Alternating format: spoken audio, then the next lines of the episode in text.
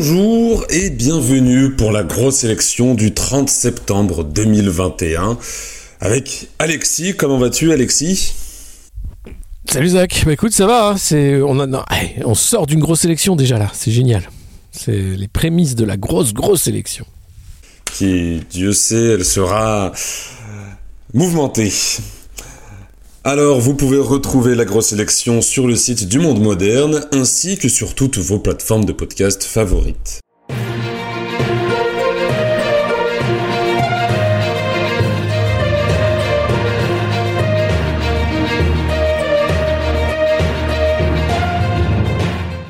Alors Alexis, en ce journal de campagne, euh, il s'est passé des choses depuis la semaine dernière entre tout d'abord un débat mouvementé entre Jean-Luc Mélenchon et Éric Zemmour, euh, un nouveau candidat qui s'est déclaré, le congrès LR et surtout ce fameux second tour de la primaire des écolos. Par quoi veux-tu commencer? Oh, la, primaire des écolos, on en sort à l'instant et je pense que c'est ce qui va intéresser euh, la plupart de nos auditeurs dans l'immédiat. Alors pour revenir sur cette primaire écolo, donc restait Yannick Jadot et Sandrine Rousseau, euh, qui sont deux candidats qui quand même portent une écologie politique différente euh, l'un de l'autre, qui ont chacun leur vision de la société, chacun leur vision également de ce que doit être la politique, et s'est soldé finalement en ce mardi 28 septembre par une victoire à l'arraché de Yannick Jadot avec un score de 51,03% contre 48,97 pour Sandrine Rousseau. Quel enseignement tiré de ce premier scrutin de l'élection présidentielle? Euh, bah, c'est une primaire déjà qui s'est bien déroulée. Déjà, on peut dire euh, bravo les Verts, qui est un parti qui fait le débat démocratique, hein, parce que Stéphane Le Foll se lamente, hein, a repris même un tweet de Jadot en disant euh, au moins tu as de la chance parce qu'au PS on ne débat pas. donc on peut on peut saluer les ELV qui a su organiser le débat interne, qui a su faire une primaire ouverte qui s'est tenue avec plus de 122 000 inscrits, 100 000 votants, et qui au final a permis de faire émerger des nouvelles têtes comme Sandrine Rousseau, hein, que peu de gens connaissaient, euh, d'avoir un débat d'idées aussi au niveau des écolos, et puis d'asseoir le leadership de Yannick Jadot, même s'il gagne qu'à 51%. Il est quand même candidat, c'est ce qu'il voulait depuis le début, hein, depuis tout petit. Même quand on lui posait la question euh, lors des débats pour les élections euh, européennes, à la question est-ce que vous resterez député européen jusqu'en 2024 Lui répond oui, oui, oui, bien sûr. À côté de lui, il y a Solino qui euh, dit bah moi non, je m'abstiens parce que je serai sans doute candidat à la présidentielle. et ben voilà, Jadot s'était pas abstenu, mais il pensait déjà à la présidentielle euh, au, moment des européennes. Après, il a tout fait pour être le candidat et le voilà élu. Alors, il est élu à 51,03%, c'est-à-dire que c'est pas grand-chose. Hein.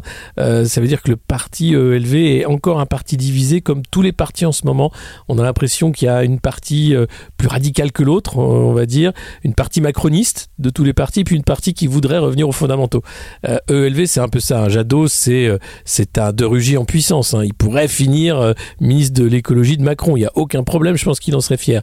Rousseau, ça aurait été plus compliqué, je pense. Mais bon, voilà ce que je retiens de ce scrutin, c'est qu'au moins les Verts organisent le débat, que Jadot est conforté dans sa position de candidat des Verts et que ça va foutre un peu le bordel, excusez-moi du terme, pour euh, la campagne de euh, d'Anne Hidalgo qui commençait piano piano hein, et qui va se faire mais euh, distancer si elle continue comme ça par Yannick Jadot qui risque de siphonner tout ce qui reste des lecteurs PS de la sociale écologie comme ils aiment appeler ça.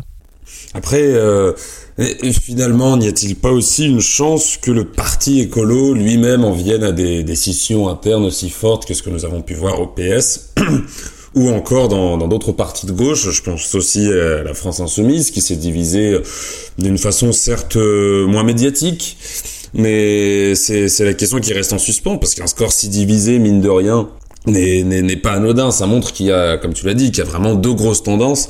Donc est-ce que euh, à l'issue de ce scrutin ou même euh, postérieurement après les législatives, on n'a pas des chances de voir un nouveau parti écolo arriver euh alors, pas, pas dans l'immédiat, je dirais, parce que ELV, justement, c'est une synthèse. Hein. eux, c'est les derniers à faire la synthèse, là où le PS était très fort. Euh, c'est une de leurs forces. Il y, a 50 nuances de vert. Hein. Il y a autant d'écolos que de façons de penser l'écologie, de le faire. Mais ils se retrouvent dans ELV. Et c'est pour ça que c'est un parti qui a donné autant de macronistes, finalement. Euh, parce qu'on peut commencer par euh, l'écologie, qui est un thème assez vaste. On peut commencer pour trouver une petite place, grenouiller, et puis devenir ministre rapidement donc euh, c'est un parti qui peut tenir la synthèse. Euh, d'ailleurs, il n'y a pas eu de mots plus haut que l'autre. Hein. Sandrine Rousseau euh, n'a rien dit. Julien Bayou a dit on est tous derrière notre candidat maintenant. et ils savent aussi, les Verts, je pense qu'ils sont assez conscients, qu'ils jouent un gros coup parce que dans les élections intermédiaires, ils ont fait des bons scores aux européennes, aux municipales aussi. Ils ont quand même réussi à, mettre plusieurs maires écolos de, villes. Euh, et ils se disent à chaque fois, la, grande élection, la grosse élection présidentielle, euh, bon, on se prend des rousses parce que tout le monde est écolo. Donc si là, ils arrivent à être assez forts, à, faire suffisamment de synthèse entre euh, l'écologie féministe radicale de, Rousseau, qui pourrait aller chercher à l'extrême gauche, la gauche, la, gauche la, gauche, pardon, la social-démocratie, tout ce qui reste du PS, qui sait plus où il habite, parce que derrière Hidalgo, il n'y a, pas, a pas grand monde au PS. Hein, le Foll est contre, plein de gens sont contre. Mais bon, visiblement, il n'y a pas d'autre choix. Donc, il pourrait aller chez Jadot en disant Tiens, là, je vais faire mon dissident et ça mieux. Euh, et puis, euh, rassurer aussi des macronistes déçus qui sont dit Non, mais Macron, il n'en fait pas assez sur l'écologie. Il est trop de droite, il est trop zémourien. Macron, finalement, c'est un facho comme les autres. et qui vont revenir dans cette société. Donc, il a, il a un boulevard, hein, Yannick Jadot, s'il est, est, malin. Euh, voilà, après, attention, vous votez Yannick Jadot, ça veut dire que c'est la, première dame, c'est Madame Saporta. Hein. C'est quand même pas. Bon, après, c'est votre choix, hein. faites ce que vous voulez, mais euh, ça reste quand même très germano-pratin, tout ça. Euh, on va pas avoir non plus. L'électorat Jadot, on va dire que c'est le, à peu près le même que l'électorat Macron, un peu plus à gauche, un peu plus bobo, entre guillemets, désolé du terme, euh, mais c'est de l'électorat citadin, euh, on est loin de, l'écologie, euh, de, la ruralité, des territoires, enfin tout ça, il va falloir faire un gros travail parce que c'est loin du compte aujourd'hui. Alors, pour ceux qui n'ont pas suivi le, le space qui a eu lieu sur le Twitter d'Alexis à l'issue du débat Mélenchon-Zemmour, je te propose, du coup, Alexis, que l'on refasse un petit point sur ce débat sur lequel quasiment tout a pu être dit. Mais si jamais il y a des retardataires dans le train, ça reste quand même, on va dire, une épreuve fondatrice euh, dans la, création du candidat Zemmour et en même temps a permis à Jean-Luc Mélenchon de relancer un petit peu sa campagne dans ce qui était un dialogue de sourds, un débat d'aveugles. Euh, je euh, avec ces maladies, mais c'était un débat qui finalement n'a pas apporté grand-chose euh, au débat public, si ce n'est montrer que bah, Zemmour n'a pas grand-chose à dire autre, autrement que se taper sur les immigrés, l'étranger, etc., même quand on lui parle du réchauffement climatique, tandis que Mélenchon a, continué de dérouler un programme construit, chiffré, sur lequel il est certain, même s'il y a eu quelques faiblesses, notamment sur le nucléaire. Alors, euh, y a-t-il finalement des gros enseignements à tenir dessus? Oui, alors... Euh, la première, c'est que c'était un, carton d'audience historique pour BFM. Hein. C'était la deuxième plus grosse audience, je crois, qu'ils avaient fait. Euh, y compris pour un débat politique de, cet acabit. Alors les macronistes se rassurent en disant euh, c'est toujours moins que The Voice hein, et c'est autant que l'amour est dans le pré, donc ça va. Hein. les Français s'intéressent quand même pas trop à la politique. Si, si, quand même. moi, la, grande valeur que j'y vois, c'est la, mise en scène d'idées. Euh, on a là deux personnes qui pensent que les idées sont importantes et qu'elles doivent être prises au sérieux et qui débattent avec une certaine culture, euh, un certain euh, talent, un savoir-faire hein, de, rhétorique et qui peuvent montrer que la politique c'est d'abord des idées et c'est pas des personnes ou, quoi que ce soit. Et donc en ça, je pense que ça montre que les Français aussi sont, demandeurs de, de de personnalités qui portent des idées et, en ont marre en fait de ces ectoplasmes euh, centristes qui sont toujours dans le consensus mou, qui sont toujours euh, dans la bien-pensance, dans ce qu'on appelle la pensée unique d'une certaine façon où euh, il n'y aurait pas besoin de débattre puisque c'est comme ça qu'il faut faire vu que tout le monde le fait à peu près. Hein. or non, on peut être clivant avec des idées politiques historiques, hein, héritées de deux camps politiques bien distincts et, et ils sont remontés d'ailleurs à la Révolution pour expliquer d'où ils venaient pourquoi ils disaient cela et ils envisageaient la République d'une façon et le pays de l'autre, puisque c'est un peu ça la, grande cassure, qui est républicain, qui ne l'est pas. Euh, et, euh, et, derrière, ça permet de, de, montrer que la politique est une affaire sérieuse de débat d'idées. Euh, après, oui, c'est vrai que les critiques qu'on a entendues, c'est débattre avec Zemmour, c'est lui donner trop d'importance, mais il a déjà une importance faramineuse. les médias lui donnent cette importance je le disais tout à l'heure en débat sur Sud Radio, c'est que Marine Le Pen a fait une conférence de presse mardi, elle a été ignorée par les médias. Elle aurait fait ça il y a six mois. Elle était euh, à l'ouverture du JT de TF1, elle était sur CNews, Pro en parlait toute la journée. Là, ils ont fait comme si elle n'existait pas. Euh, elle commence à comprendre ce que c'est. Et donc, c'est Zemmour qui prend toute la lumière. Euh, c'est un choix médiatique. C'est le, le, panurgisme des médias qui fait Zemmour, pas autre chose. parce que vous avez aujourd'hui un nombre de candidats qui sont empêchés euh, ignoré des médias. Je pense euh, à, Langlois, l'ancien policier qui est candidat à la présidentielle. Euh, vous avez Anas Kazib, vous avez Poutou, vous avez plein de gens qui sont candidats qui n'ont pas accès aux médias volontairement. on n'en parle pas, c'est comme ça. et plein d'autres, hein, issus du RIC, des Gilets jaunes. bref, c'est un choix. Et donc aujourd'hui, les médias ont fait le choix de vous servir du Zemmour matin, midi et soir. Il n'y a que ça à la cantine. faut manger du Zemmour jusqu'à l'indigestion. et après, il sera bien installé dans les cours de récré, donc il pourra jouer dans la cour des grands. C'est ça. Mais vous prenez n'importe qui aujourd'hui, une chaise, tabouret 2022, et vous le mettez matin, midi et soir. Alors il n'y a pas grand chose à dire, c'est un tabouret. Mais quand même, vous le filmez et vous le mettez en prime time tous les jours, matin, midi et soir. À la fin, les mecs vont Ah, tabouret, il n'est pas candidat, tabouret Ah oui, c'est quoi son programme? Il ne s'est pas encore déclaré. D'accord. Mais je vais peut-être voter pour lui quand même. Il a une bonne gueule avec ses quatre pattes là. C'est bien foutu, non? Euh, Donc voilà, c'est ça le problème aujourd'hui. C'est euh, l'importance dans le dispositif de campagne euh, de, du marketing médiatique et comment les médias foncent tête baissée dedans quoi et comment ça marche mais alors à 100 à l'heure à partir du moment où tu as déjà l'oreille de, de, quelques rédacteurs en chef bien sympathiques surtout que Zemmour qui du coup ne s'est pas déclaré, on va dire, euh, en grande pompe, euh, fait bien les affaires de ces médias, étant donné que son statut d'ambiguïté lui permet d'être plus régulièrement invité qu'un type qui serait candidat officiellement. Je pense d'ailleurs qu'il en profite, euh, qui se cache derrière la promotion de son livre, euh, dont la France n'a pas dit son dernier mot, je crois que c'est ça aux éditions dans sa maison d'édition à Rubempré, même si à l'issue de, de, de, je crois que c'est les journées du conservatisme qui ont lieu en Hongrie, organisées par Viktor Orban, Eric Zemmour a déclaré que si il n'y allait pas, ce serait pris pour de la désertion au Figaro. Oui, mais, mais, il fait plein de petites annonces comme ça. Il est allé voir Viktor Orban. Viktor Orban, c'est tout ce qui reste en fait au néolibéralisme pour se maquiller derrière les valeurs hein, de la famille, etc. Mais pour, pousser des lois antisociales euh, à son paroxysme, euh, la, fin de la limitation de, du, temps de travail, euh, la retraite. Enfin, il faut voir les lois qu'a fait Orban. Elles sont terribles. Au-delà des lois contre les homosexuels, qui sont des lois morales, enfin comme il les appelle. Non, non, il faut voir le, le programme économique d'un Zemmour ou d'un Orban. C'est le néolibéralisme farouche. C'est-à-dire que c'est dix fois pire que Macron. Il met les manettes encore plus loin. Euh, l'arnaque, elle est là. Euh, c'est-à-dire que quand il dit qu'il plaît autant euh, aux grands bourgeois friqués qui ont voté Fillon qu'aux petits militants du Rassemblement national, il faut que le petit militant du Rassemblement national se rende compte de l'imposture que c'est pour lui. parce qu'il va, va sortir dépouillé si jamais il croit que Zemmour est un souverainiste qui va instaurer un salaire minimum, etc. Non, non Zemmour, il est là pour la guerre de tous contre tous, qui est l'horizon ultime du néolibéralisme il l'avait dit dans le débat de toute façon que l'État-providence était selon lui le grand mot, euh, le grand mot de la France. Et la République est une honte. Pour lui, il est anti-républicain également.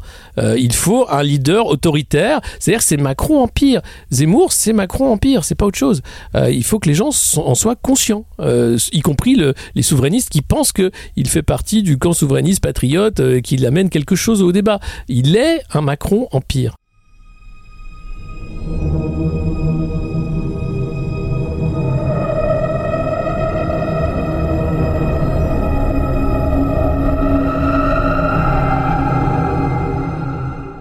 Te propose d'ailleurs qu'on passe euh, aux nouvelles des pâturages, étant donné qu'un nouveau sondage euh, Harris Interactive est sorti, et qui, justement, met Zemmour encore plus haut qu'il qu'il ne l'était, puisqu'il est désormais crédité à 13% selon ce sondage. Alors, ça vaut ce que ça vaut. Hein. On est que le 29 euh, septembre 2021. Les élections présidentielles sont en avril. On a le temps de voir des vertes et des pas mûres arriver depuis. Mais donc, c'est un sondage qui met Zemmour à 13%, à égalité avec Jean-Luc Mélenchon, qui a réussi également à, à, grimper dans les sondages, dont il s'est d'ailleurs euh, enorgueilli euh, sur les réseaux sociaux, ce qui lui a valu de se faire légèrement tacler par ceux qui, qui lui rappelaient ses propos sur les horoscopes. Mais euh, c'est un sondage en plus qui, a, été critiqué par sa, la façon dont il a été fait parce qu'en fait il ne pose des questions qu'aux gens qui sont sûrs de voter ce qui n'est pas le cas des autres sondages. Et puis c'est un, sondage euh, opportuniste qui montre en fait l'effet télé. Euh, c'est-à-dire que Zemmour et Mélenchon se retrouvent à 13 grâce au débat qu'il y a eu sur BFM, du fait qu'on en a parlé, etc. Donc c'était chaud, c'était encore chaud dans la tête des, téléspectateurs. Et, voilà comment on se retrouve avec ces chiffres. Euh, mais ça dit aussi qu'il y, a a une dynamique. Néanmoins, hein, vu qu'on nous sert du Zemmour matin, midi et soir, il monte. Et puis du côté de Jean-Luc Mélenchon, bah, aussi c'est la constance qui paye, puisque la campagne a commencé depuis longtemps euh, qu'il est présent aussi sur de nombreux fronts, euh, à l'international et en France, euh, pour parler banque alimentaire, pour parler crise écologique, etc. Et donc, à gauche, pour le moment, il est le candidat le plus connu, on va dire. vous avez Arnaud Montebourg qui parle de remontada, il est à 1-2%. Euh, voilà, euh, Anne Hidalgo, je crois qu'elle est à 6%. 7, 7, 7, péniblement 7%, quoi. Voilà, donc euh, avec l'effet Jadot qui va encore, à mon avis, compliquer l'affaire. les sondages, de toute façon, et c'est pour ça qu'on appelle ça l'instant pâturage, c'est que c'est vraiment la fabrique du consentement. C'est que à 7 mois d'une élection, un sondage comme celui-là, il veut rien dire à part que les Français regardaient la télé. C'est tout. donc, il sert à rien ce sondage, mais tout le monde va voilà, s'en occuper et on va dire, ah, mais c'est formidable. Et, après on peut faire des, perspectives et des plans sur la comète, ça sert à ça aussi, mais ça sert surtout à, imposer Zemmour dans le cadre de la campagne comme un candidat crédible, capable peut-être d'aller au second tour. Et nous passons donc désormais à la guerre des clans.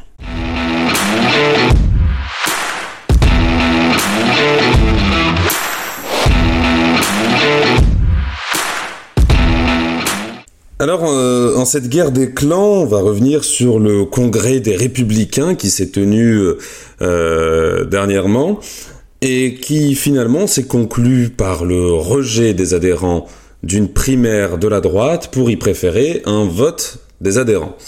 Et ce vote euh, fait déjà débat puisque les non-adhérents n'ont pas le droit de voter, mais par contre, ils peuvent se présenter à la primaire.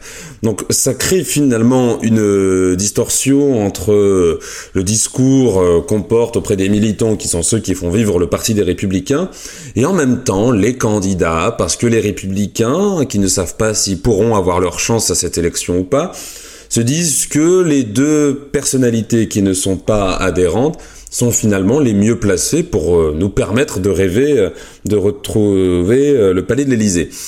Sauf que ça pose également problème auprès des, candidats déclarés des républicains, notamment Denis Père qui s'était vu refuser dans un premier temps sa candidature parce que non adhérent et pas à jour de cotisation, mais Xavier Bertrand et Valérie Péclès, pour enfin les citer, eux ne sont toujours pas adhérents aux républicains et pourront pourtant figurer dans le scrutin qui sera porté aux adhérents des républicains. Sur quelle planète marche Christian Jacob? en Jacobi. Euh, je sais pas, c'est une drôle de planète, mais je pense qu'ils ils sont, ils sont aux fraises, les républicains. Je disais euh, en rigolant, le problème des républicains, c'est qu'ils picolent trop. Mais là, tu as l'impression que c'était un truc qui a été pris autour d'une table en disant, bon, allez, faut qu'on soit tous d'accord. GG, GG qui prend la bouteille, qui fait, moi, je pense qu'il faut faire une primaire ouverte. Et Christian qui fait, non, toi, GG, on l'a déjà fait, t'as vu le bordel et tout. Moi, je pense que sur un congrès, avec des gens qui veulent bien voter, qui veulent bien jouer. Euh, et, mais, oui. Tu sais, je, pense sincèrement que la proposition d'Eric Ciotti de punir de 1000 euros les consommateurs de cannabis est, arrivée dans sa tête à la sortie de la réunion qui a conclu à cette décision. Je pense qu'ils étaient tous là. Ouais, ouais. Bah de toute façon, ils font des soirées. C'est chaud. Hein, les, républicains, faut faut faut, faut être faut être prêt. Hein, c'est sportif comme parti quoi. Et donc. Euh, voilà, ils arrivent avec ça. En fait, c'est une victoire pour Xavier Bertrand et, Pécresse qui se sont euh, déclarés les premiers, euh, qui jouent avec les sondages, qui, se rendent compte aussi de la vacance hein, qu'il y a aux, Républicains. Il euh, y, a personne. C'est-à-dire que Ciotti sait très bien qu'il y va, c'est pour faire monter sa cote en tant que futur ministre de je sais, sais pas qui. voilà, donc le, le débat est là. Le problème des Républicains, c'est que c'est un parti qui ne veut pas dire qu'ils sont coupés en deux entre euh, les fillonistes prêts à rejoindre Zemmour, d'une certaine façon, et les macronistes qui ne veulent pas se l'avouer, euh, mais qui sont macronistes de toute façon, puisque Macron est un président de droite. Euh, or, ils peuvent pas le dire, sinon ils ont plus de rente. Et, la clarification se fera après l'élection. Mais aujourd'hui, c'est ça le problème des Républicains, c'est qu'il y a trop de macronistes et il y a trop de Zemmouriens dans, ce parti. Ça peut pas tenir. Enfin, c'est une synthèse intenable. Bah, c'est qu'il a plus la place d'exister politiquement, tout simplement. Bah si, enfin si, fallait préempter en fait le discours de Zemmour, dire on fait le RPR, on est chiracien, on est gaulliste, on refait une ligne rouge, euh, être aussi euh, aussi extrême que Zemmour, mais différemment, moins raciste, moins les conneries sur Mohamed, les prénoms Mohamed et tout, euh, et dire voilà, nous on fait, on refait un parti droite à la Chirac où on va fumer de la Goldo et, et on va dire un peu de la merde des femmes parce que bon ça va 5 minutes, hein Valérie, t'es d'accord? Et, et, voilà, et bon ils auraient séduit, mais aujourd'hui c'est trop tard, c'est-à-dire que tout le monde s'est emparé du truc. Euh, et il y a un copé qui est derrière qui dit Zemmour est d'extrême droite. Euh, vous avez un Bruno Le Maire qui est macroniste qui dit Zemmour est d'extrême droite. Et puis vous avez les autres qui disent oui, Eric Zemmour, je ne pourrais pas dire, mais il fait partie de notre famille politique et qui sont super gênés en fait. Et donc euh, et qui ont, en plus il y a une clause qui empêche Zemmour de se présenter au Congrès parce que là ce serait vraiment le camoulox ultime quoi. Euh, donc ils sont coincés avec un, Xavier Bertrand euh, qui est euh, alors qui se la joue bonhomme sympathique et qui est en fait un requin terrible qui, sait très bien comment mener sa barque et une Valérie Pécresse qui se la joue aussi dame patronesse un peu sympa pharmacienne de quartier et qui est là aussi terrible dans sa gestion de, la région d'une main de fer et qui a des ambitions qu'elle ne cache pas. Voilà donc compliqué et, et, compliqué d'être je pense un militant des Républicains en ce moment, parce qu'à mon avis, il y en a plein qui se barrent euh, et qui savent plus où ils habitent. Il y en a beaucoup qui sont partis euh, bah, auprès d'Éric Zemmour directement, ou alors qui, sont partis auprès d'Emmanuel Macron. Et je pense, puisque j'ai de, ce que tu disais, il y a deux personnalités qui me sont venues en tête, notamment sur la scission Macron-Zemmour. C'est euh, Laurent Wauquiez et Christian Estrosi, dont il sera intéressant d'entendre ce qu'ils vont dire à l'issue euh, de ce vote des adhérents, puisque Laurent Wauquiez était celui qui avait invité Éric Zemmour euh, quand il était président des Républicains à venir discuter, dialoguer au sein du siège du parti, tandis que Christian Estrosi, lui, militait à l'intérieur du parti pour que le parti se range derrière Emmanuel Macron pour les prochaines présidentielles. Et c'était peut-être finalement le, si on regarde un œil très politique politicienne, le mouvement le plus intelligent qu'auraient pu faire les républicains s'ils voulaient exister. Surtout que on a une autre scission qui arrive dans cette guerre des clans, qui est la future création du parti de d'Édouard Philippe, euh, qui a pour vocation de faire un peu l'équivalent de ce qu'avait fait Jean-Yves Le Drian avec Territoire de Progrès sur l'aile droite de la Macronie, donc qui va aussi drainer des élus républicains dans le sillage d'Emmanuel Macron, et même de la personnalité charismatique que peut être Édouard Philippe. Et donc, finalement, je pense que les républicains, contrairement à ce qu'on disait sur les écolos tout à l'heure, ne pourront pas survivre à ce scrutin. Ça va être très difficile. Je pense que ça va être compliqué. Non, non, non, je pense que oui, à l'issue du scrutin, on va avoir une, redistribution des cartes politiques assez, assez importante. Et je vois pas LR survivre euh, aux législatives ou même à l'élection présidentielle, sachant qu'il y, y, a un laps de temps assez important. Enfin, ça va être compliqué. Hein. Euh, donc je pense que Zemmour va d'emblée créer son parti juste après le, les présidentielles avec Mario Maréchal, etc. Et, et, drainer toute une partie qui ne voulait pas aller chez Le Pen et qui va aller chez Zemmour parce que visiblement on a le droit d'être raciste euh, avec Zemmour, mais on n'a pas le droit avec Le Pen. Donc c'est un peu ça le truc. C'est parce qu'il y en a un qui a écrit des livres et pas l'autre, tout simplement. Oui, et puis voilà, il y en a un qui a le droit, quoi. C'est un peu ça, quoi mais euh, enfin, les médias sont, très gentils avec lui en ce moment. Euh, je, pense que Le Pen aurait dit un dixième de ce qu'il a dit, c'était un scandale euh, partout, quoi. Euh, donc euh, vraiment c'est ça qui se joue, une, refondation de la droite. Euh, qui ne dit pas son nom et personne n'est dupe. D'ailleurs, Vauquier joue pas. Il a dit je, je joue pas à, candidat.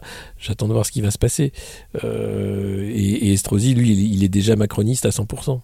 Et d'ailleurs, on va parler pour la première fois depuis le lancement de l'émission de la Macronie euh, pour revenir justement sur cette histoire de, de, de fondation du parti d'Edouard Philippe, qui apparemment fait très peur euh, à ce qui est appelé, euh, je ne sais pas pourquoi, l'aile gauche de la Macronie. Puisque du coup, l'aile gauche de la Macronie, donc le fameux parti Territoire de Progrès, fondé par Jean-Yves Le Drian, euh, il y a quelques années de cela, et qui va voir sa présidence passer à Emmanuel Vargon et Olivier Dussault, ne cache pas sa crainte euh, d'être absorbé par le futur parti d'Edouard Philippe, pour les raisons que je venais d'expliciter, le charisme d'Edouard Philippe et le fait que bah aujourd'hui c'est un fait, la République en marche, c'est quand même plus à droite qu'à gauche. Donc est-ce que finalement on va pas assister enfin à cette division de la Macronie qui peut se faire ou alors les dents ont tellement rayé le parquet qu'elles sont enfoncées et empêchent de quitter euh, ce lieu maudit? Alors non, c'est, ils vont pas quitter ce lieu maudit, ils vont le renommer. Je sais pas si tu es au courant du plan, c'est la maison commune. Oui. Euh, on en parlait euh, euh, dans le Morbihan, c'était la rentrée du MoDem. l'idée, c'est de faire en fait, de, de s'aborder la marque République en Marche. Hein. Avec les initiales d'Emmanuel Macron qu'il avait donné à son parti. Donc là, il a, il a, compris que c'était une marque qui était répulsive. Les gens qui voient ça ne votent plus, ils, ils balancent des œufs, des tomates. donc il faut absolument se réinventer.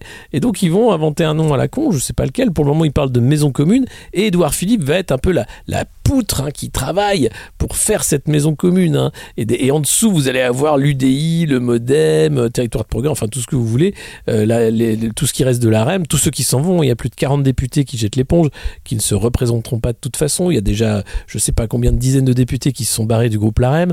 Euh, mais ils vont refaire un truc pour repousser une candidature Macron euh, avec, euh, donc ça va s'appeler Union pour une majorité présidentielle peut-être, euh, ce genre de truc, UMP, UMP2.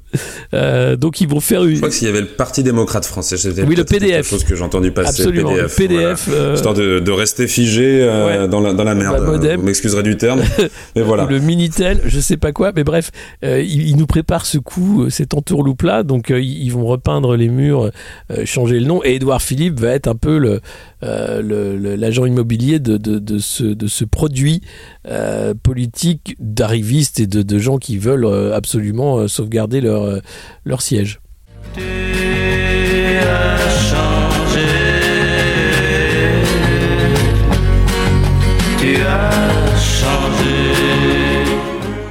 Alors, est-ce que Alexis, tu as une personne qui, d'après toi, a changé, a évolué, est devenue tout d'un coup quelqu'un d'autre, euh, une facette de sa personnalité qu'on ne lui soupçonnait pas et qui est devenue prééminente euh...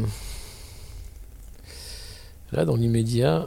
Ouais, t'en as un Vas-y. J'en ai ah, à te soumettre. C'est notre cher Arnaud Montebourg ah, lui, qui, finalement, n'est pas souverainiste. Oui, mais c'est pas de notre faute si à chaque fois il nous donne des billes pour, euh, pour se faire taper sur les doigts. Euh, Arnaud Montebourg. Il, y a un bouquin qui s'appelle La Girouette, je crois, sur lui. La Girouette Montebourg. Euh... Oui, j'ai plus le titre exact, mais oui, il y en avait un, mais. Bon. Il a, il a quand même changé puisque monsieur qui se disait souverainiste, apôtre du Made in France quand il était à, quand il était au Parti socialiste, notamment je pense aux, précédentes primaires où il avait participé, a tout d'un coup récusé l'idée qu'il soit souverainiste comme si c'était un gros mot euh, qui était pratiqué. Alors je sais que c'est pas la première fois depuis le début de sa campagne qu'il se lance sur ce, sur ce terrain glissant. Certains le soupçonnent même euh, de pratiquer la taquilla. Oui, de, de, oui, de, de, se dissimuler. Mais moi, j'ai je, un énorme doute euh, sur un nombre. Alors il a lancé un mouvement sur euh, Stop McKinsey pour dire je veux un audit des cabinets de conseil américains qui s'occupent des affaires ministérielles. Il y en a partout, hein, ils sont partout. Euh, ils sont à la Commission européenne, ils ont des, millions d'euros de, de, contrats. En France, c'est la même chose. Hein, c'est eux qui étaient à la manœuvre pour le déconfinement, pour la stratégie vaccinale et pour tout, hein, pour la déconstruction de l'hôpital. C'est les cabinets de conseil américains ou non, la plupart sont américains. le problème d'Arnaud Montebourg, et c'est pas des moindres, c'est un young leader de la euh, French American Foundation comme Macron, comme Philippe, comme à peu près tout ce qu'on compte de Young Leader. et il est amoureux des Obama. dans son bouquin, il raconte comment il était fier d'être allé à la Maison Blanche, d'avoir fait ce dîner. Il a mis le carton d'invitation et dans son bureau, hein, j'avais interviewé Montebourg, t'as le carton d'invitation à la soirée à la Maison Blanche qui est encadré sur son mur. donc après, je veux bien qu'il soit un peu comme ça, dire je veux défendre les intérêts français, mais on le sent quand même très très très amoureux de, de, de, de la, du récit américain. Euh, parce que c'est une légende. Hein. Euh, aujourd'hui, les États-Unis, c'est un pays en, euh, en déliquescence. On a vu Black Lives Matter, on a vu la façon dont le vote s'est fait, le camp Trump qui reste très présent chez les républicains. C'est un pays fracturé. On a vu la, la déroute en Afghanistan, le fait qu'ils sont toujours là pour essayer de déstabiliser des régimes un peu partout dans le monde. Mais vous avez quelqu'un comme Arnaud Montebourg qui trouve ça cool quand même d'aller dîner chez Obama. Euh, donc euh, après, oui, pourquoi pas la taquilla. Je pense que les gens qui parlent de taquilla pensent à ça. Euh, en l'occurrence, cette façon de d'en faire des caisses. Et puis, quand on creuse un peu, on, voit que oui, c'est quand même très très compatible avec le reste. ou l'image de, de, de ce ministre, puisqu'il était ministre de la du redressement productif. Hein, les re, il aime bien redressement productif, remontada, et qui amenait des croissants à Bercy, devant Bercy, devant les, les, les les, pauvres euh, ouvriers qui allaient être virés et qui faisaient les piquets de grève devant Bercy. Et il a rien fait d'autre à part amener des croissants. Euh, alors il dit c'est pas ma faute, c'est Macron. Après bon, faut lire son livre. Hein. Euh, c'est une histoire de l'incapacité de prévoir et de se faire avoir systématiquement. C'est Calimero. Hein. Euh, donc euh, c'est un peu ça moi qui me euh, qui, limite je pense la portée d'une candidature Montebourg. Après il a plein de gens derrière lui, des gens de qualité qu'il a ramené de, de, son équipe à Bercy à l'époque, qui pensent qu'il peut faire quelque chose. Pourquoi pas C'est Hussard comme il les comme il les appelle dans son, dans son livre. Hussard. Mais non, sur, sur la taquilla, c'était plutôt dans le sens que souverainiste est un mot qui peut faire peur aux Français, donc voilà, il le dit pas. Il se dit voilà, j'aime si euh, dans l'Europe, on va essayer de la réformer pour après essayer d'en sortir. Et d'ailleurs, il y a une, une chose qui est, qui, est, qui est assez amusante, c'est que toutes ces déclarations-ci, alors qu'on avait aperçu lors de sa déclaration de campagne euh, euh Emmanuel Todd apparaître dans les dans, dans la dans, dans, la foule, dans ce qui avait l'air d'être quand même un peu son équipe de campagne, laisse poser des questions sur les véritables intentions. Alors soit Emmanuel Todd n'a toujours pas le flair pour euh, pour choisir les politiques qu'il va soutenir soit Arnaud Montebourg il a dit quelque chose qu'il ne dit pas, parce que pour l'instant c'est très incompatible avec les idées que peut avancer un Emmanuel Todd dans ses livres, ses conférences ou ses articles. Ah c'est surprenant, ouais, non mais là, ouais, c'est... Alors, euh, la oui, j'ai entendu la même chose sur Zemmour, hein, qui dit oui, on ne doit pas quitter l'euro, que machin. Euh, visiblement, alors ici, personne ne dit qu'il faut, qu'il faut faire un Frexit. Enfin si, il y a des candidats qui le disent depuis des années, euh, Asselineau et, d'autres, mais... Euh, mais là, en gros, la mode, ce serait de faire croire que pour se faire élire, on est, euh, on est super content, on va faire l'Europe euh, tranquille, et une fois qu'on est élu, on va faire le bras de fer. Euh, ouais, j'attends de voir. mais franchement. Ça me rappelle un certain Alexis Tsipras. Voilà, voilà, voilà. Je, pense qu'on a suffisamment de, de, de vues. Euh, non, aujourd'hui, soit il faut un, un, plan d'attaque. C'était l'idée d'ailleurs du plan A et du plan B. Hein. Tout le monde l'a moqué, mais au moins ça avait le mérite d'exister, de, de faire comprendre la complexité de, de, de, remettre sur la table les traités européens, parce que ça se fait pas en un claquement de doigts. Euh, mais la, vérité est là. Est-ce qu'on accepte l'extraterritorialité? Est-ce qu'on accepte encore les règles ubuesques de Bruxelles? Ou est-ce qu'on arrête? Et d'ailleurs, Bruxelles arrête. Hein. Là, c'est entre parenthèses pour que Macron fasse sa campagne. Comme la Commission a peur de tous les populismes, ils ont dit continuez de faire des chèques, hein. continuez, continuez de vous endetter. Vous avez le droit, c'est génial. On réglera les comptes une fois que vous êtes tous réélus et vous, vous mettrez bien la pression sur les cons qui vous ont élus. C'est un peu ça en ce moment son de cloche. Euh, donc il a toutes les règles budgétaires sont suspendues. Donc Bruno Le Maire est super content, il peut faire de la dette et dire bah, c'est normal, c'est pour la relance, c'est keynésien.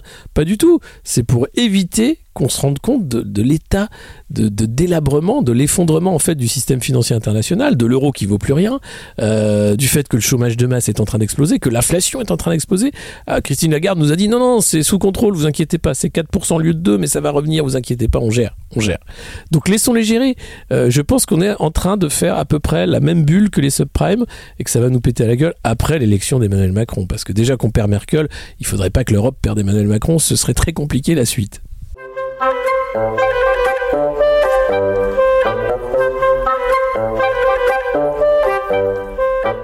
Alors Alexis, euh, pour la, la, promesse qu'il ne va pas tenir, je voulais qu'on rende quand même un dernier hommage à Sandrine Rousseau. Euh, Sandrine Rousseau qui avait déclaré sur euh, l'antenne de France Inter au micro de Léa Salamé qu'elle voulait réenchanter nos forêts avec l'aide de sorcières. Oui, c'est vrai. Elle l'a dit, mais c'est plus qu'un hommage. Elle n'est pas morte. Hein. Elle va continuer euh, d'être sur son balai, de faire des sabbats dans la forêt pour euh, faire tomber peut-être euh, l'industrie mondiale de l'armement, puisqu'elle avait dit, moi, je, oui, il faut vendre des armes, mais j'aime pas ça. C'est vrai, c'est vrai, c'est vrai. Oui, il faut, plus on vendra d'armes, plus, plus on pourra tuer, plus, plus, plus ce monde sera une horreur. mais bon, qui commence? Moi, je me désarme tout seul. Ah oui, mais, ton copain euh, Joe Biden, là, il, vient de faire une arme subsonique, euh, ça marche super bien. Et oh, les Chinois, vous jouez pas avec nous? Ah ben non, ils veulent pas jouer, euh, ils ont des armes qui tuent vachement mieux. Bon bah alors, qui, se désarme alors? Bon bah personne évidemment. donc c'est compliqué. Mais j'aime cette vision poétique tu vois, de dire que... Pour qu'elle soit poétique, elle l'est, oui. Oui, mais, mais il faut de la poétique dans la, dans la politique. Et je crois que c'était, c'était ça, moi, qui, qui me plaisait dans la candidature Rousseau, c'est ce côté... Euh, bah et alors, tiens, je vais dire. Et, vu que Zemmour peut dire des énormités, pourquoi je ferais pas pareil, mais autrement? Eh ben, je trouvais ça chouette. Tu vois, il y avait un côté. Alors, les, médias appelaient ça la radicalité. Hein. Euh, non, moi, je, voyais d'un côté la poésie et de l'autre côté euh, la xénophobie, enfin tout ce que tu veux de de, de névrose. chez Rousseau, c'est c'est c'est plus poétique. Je trouve ça, je trouve ça, je trouve ça sympathique. Je dirais que c'était un affrontement en fait entre romantisme et élégie un peu. Et, et, elle avait elle a cette qualité de faire peur quand même. Euh, alors que bon Rousseau non elle n'est pas là pour faire peur mais vous aviez des, des hommes quand elle parlait de déconstruire la masculinité qui, qui se sentaient mal qui, qui, avaient des gouttes de sueur en disant mais qu'est-ce que c'est ce mais je veux pas me déconstruire je suis très bien construit mais, il faut pas prendre ça au sérieux les gars c'est pas grave elle a le droit de dire ce qu'elle veut tu vois c'est ne, ne, ne, pense pas que tu vas devoir te, te déconstruire. Certains étaient en train d'extrapoler et de dire mon dieu ça y est on va on va tomber dans un dans un totalitarisme vert. Tu, vois, je voulais revenir sur ce que tu disais sur euh, les armes et si finalement l'ordre des sorcières de Salem n'était pas plus puissant que les missiles nucléaires d'un Kim Jong-un, d'un Xi Jinping ou d'un Joe Biden. Bah, c'est tout à fait possible. Euh, et après tout, si on se mettait à croire un peu plus. Euh, on croit bien euh, les fadaises que nous racontent les, politiques de tous bords euh, dans la campagne ou même les, fake news hein, à longueur d'année que nous serve la Macronie. donc c'est une question de croyance, c'est une question de pouvoir aussi. Et à la fin, tu te dis, mais oui, et si, et si en fait, plutôt qu'un deep state, on avait un deep sabbat? Qui tenait l'économie mondiale et, si Wall Street était tenu par des sorcières euh, et si finalement c'était ça hein, le, twist final de la série qui s'appelle l'humanité euh, ce serait drôle. Mais bon non visiblement c'est pas le cas. Il y a le Bohemian Club qui est plutôt un, club de, vieilles couilles richissimes euh, et misogynes mais j'imagine qu'il y a des cercles de pouvoir équivalents de, femmes qui existent ou qui ont existé ou qui vont exister